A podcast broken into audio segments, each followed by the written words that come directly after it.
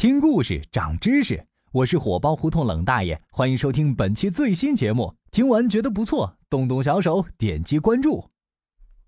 尼玛，这一天天的做人难啊！二狗他们的要个裤衩也得拽上我。说什么自己晾衣服的时候不小心把媳妇儿裤衩掉老刁脸上了？你也知道老刁脾气暴啊，他脾气暴，我脾气就不暴吗？要是不小心出了条人命，你担得起吗？没事儿别老挤兑我们这些暴脾气，小心拿你泄愤。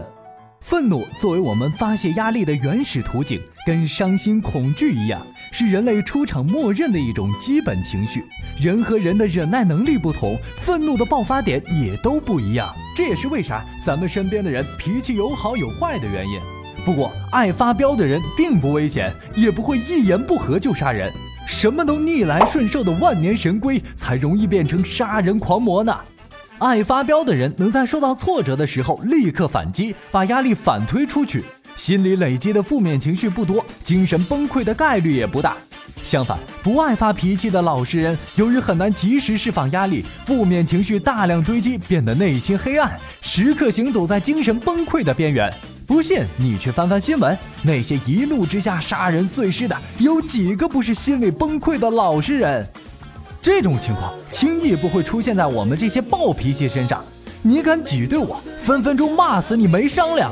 本来心里就没啥压力，平时又没人敢招惹，暴脾气的心理健康程度可能比那些号称没脾气大暖男的老实人还高。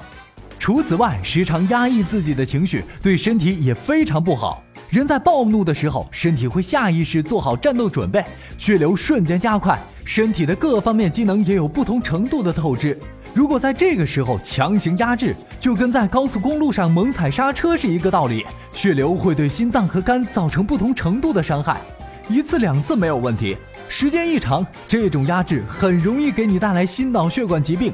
所以该出手时就出手，但发飙前最好先看看你对面站的是什么人。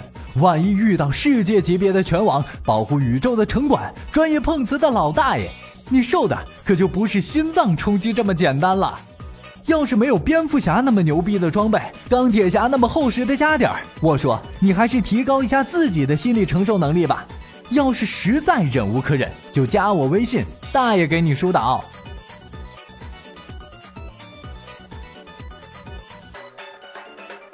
想关注我的私生活，微信公众号搜索“冷大爷的冷知识”。